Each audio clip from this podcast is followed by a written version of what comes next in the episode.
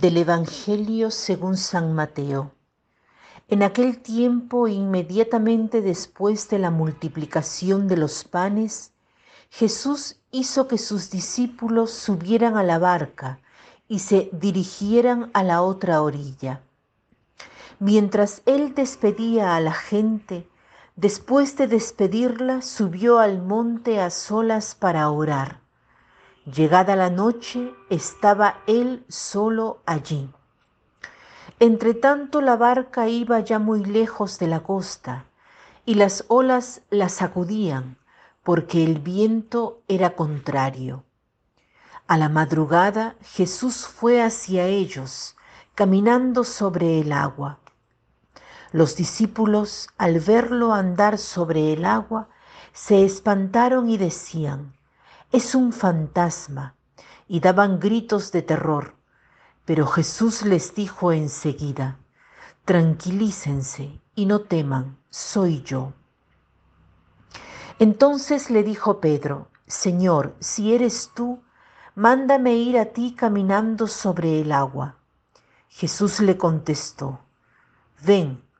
Pedro bajó de la barca y comenzó a caminar sobre el agua hacia Jesús pero al sentir la fuerza del viento le entró miedo.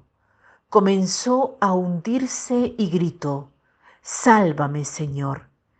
Inmediatamente Jesús le tendió la mano, lo sostuvo y le dijo, Hombre de poca fe, ¿por qué dudaste? En cuanto subieron a la barca el viento se calmó.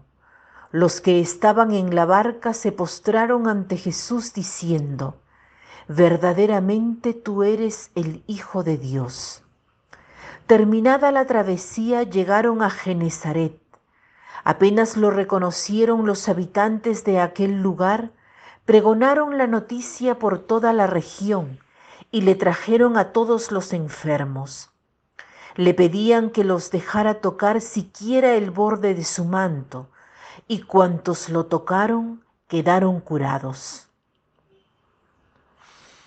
Viendo que el viento era fuerte, comenzó a hundirse. A veces el viento de la tribulación, de los problemas, de la duda, de las tempestades de la vida son tan fuertes que nos parecen más grandes que la presencia de Jesús, de su potencia, de su amor. Pedro conocía a Jesús, había decidido seguirlo, confiaba. En aquel momento sabía que Jesús estaba sobre las aguas con él. Sin embargo, en un cierto momento presta más atención al viento que al Señor. En el viento se pueden escuchar tantas voces, algunas más sutiles, otras fuertes y violentas. No lo lograrás, no hay salida. Este es el final. El mal vence siempre no van a cambiar las cosas. Este problema no se puede resolver. Nadie te quiere. Pedro se deja vencer. Comienza a hacer caso a estas voces, al miedo, a la duda. Caminar sobre las aguas es imposible para el hombre. Pedro hacía algo imposible para el hombre. Pero si pensamos bien, nosotros también pasamos por experiencia semejante. Nuestra salvación, tener la vida de Dios en nosotros, caminar en la fe, en la esperanza, en la caridad, es, como bien dice Jesús, imposible para el hombre, pero no para Dios. El punto más importante es caminar sobre las aguas, o sea, hacer algo imposible para el ser humano. De las llamadas a hacer algo más grande que nosotros, hay muchas en el seguimiento de Cristo. Amar el propio esposo para siempre, hacer crecer a los hijos que el Padre Celeste confía a los genitores, ayudar a las personas a través de la guía espiritual, amar a los enemigos, donar la vida por los otros. Sobre lo que hay que poner la atención es en Jesús, el único que puede caminar sobre las aguas, el único que puede vencer el mal, simbolizado en la Biblia por el mar, y que nos puede dar la gracia de vivir la vida en el amor, en el don de nosotros mismos, y de este modo caminar con Él sobre las aguas de la existencia.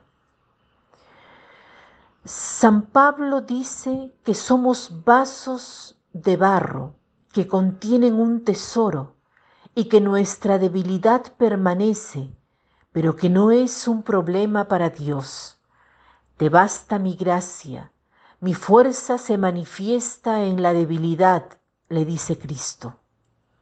Jesús ve que Pedro ha dudado de la fuerza del amor y de la fuerza de su Señor.